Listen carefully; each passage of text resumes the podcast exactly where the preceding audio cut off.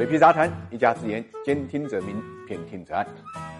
理财魔方倡导科学投资基金，为每一个用户量身定制基金投资组合，涵盖股票、债券、大宗商品、海外 QD 基金等等，可以满足中高净值人士的资产配置需求。理财魔方拥有证监会颁发的基金销售牌照，合法合规。大家可以在各大应用商店下载理财魔方 APP 体验一下。财富八卦，八卦财富，财富人物。我们今天关注是瑞幸咖啡的真假老板。俗话讲啊，天下武功唯一快不破啊。那么运作一个上市公司需要多长时间呢？最新的记录来了，十八个月。那么这个记录呢，就是中国的瑞幸咖啡创造的。我们也都知道，前几天呢，瑞幸咖啡登陆了纳斯达克。那么运作这个公司上市的有两个老板，其中一个呢叫钱之亚。我相信钱之亚这个名字呢，对于很多人来讲都没有听说过，但是他在资本圈的名气啊还是挺大的，而且呢有个外号叫铁娘子。早在杀入咖啡市场之前，他已经在汽车江湖闯荡了十多年，先后担任过神州租车、神州优车的首席运营官，操盘呢神州一千多家门店、十万多台车、四万多的员工。大家知道啊，神州这个公司呢有点特殊，它在全国各地的负责人呢男性居多，而且都是悍将。如果是能力不行的领导啊，他都懒得搭理。有意思的是，这些负责人对钱之亚都是挺佩服的，所以他的能力不是一般的强。那么，二零一六年呢，神州优车登陆新三板，市值就突破了四百亿。一年之后呢，钱之亚辞职创。业当问到创业资金的时候，他就说：“以我在神州干这么多年，十亿融资的能力还是有的。十亿的融资能力，这话要是放在二十年前，估计钱之亚想都不敢想，因为他本人的成长经历可称得上一部现实版的《杜拉拉升职记》。钱之亚呢，是一九七六年生人，在武汉呢上了一个普通的大学。零四年呢来到北京，刚到北京的时候呢，人生地不熟，根本找不到工作。机缘巧合之下呢，碰到一个贵人，这个贵人觉得他面试的时候非常听话，就让他做行政。这一干就是十三年，但是谁也没想到，他用十三年的时间，从最底层的行政一路干到了神州集团的二把手。当然，这个过程中间还是少不了那个贵人的帮助，而那个贵人就是我们今天要说的另外一个老板，也就是神州集团的创始人陆正耀。钱之亚从零五年开始呢，就是陆正耀的助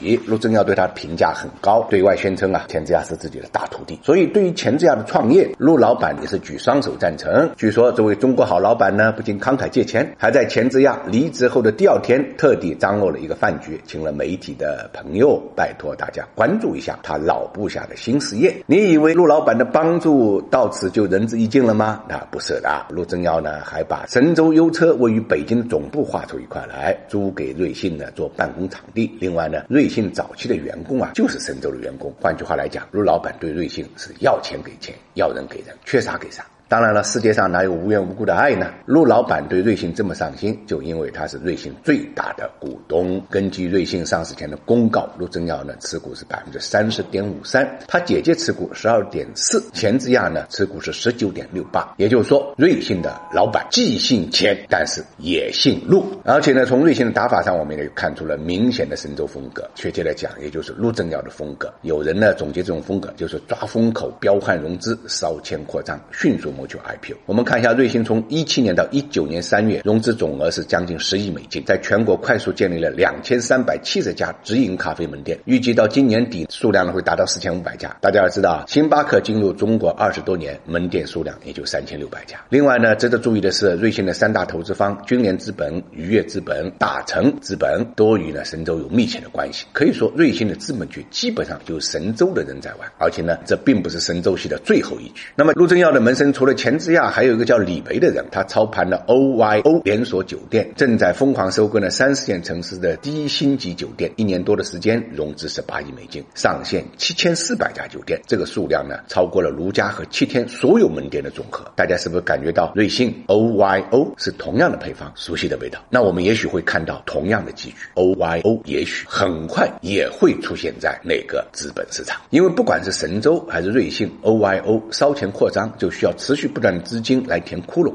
而快速上市呢，是唯一能让他们在短期内呢迅速壮大的解决之道，也是资本布局者青睐他们的原因。说白了，就是看中他们能够快速变现，能够迅速成长。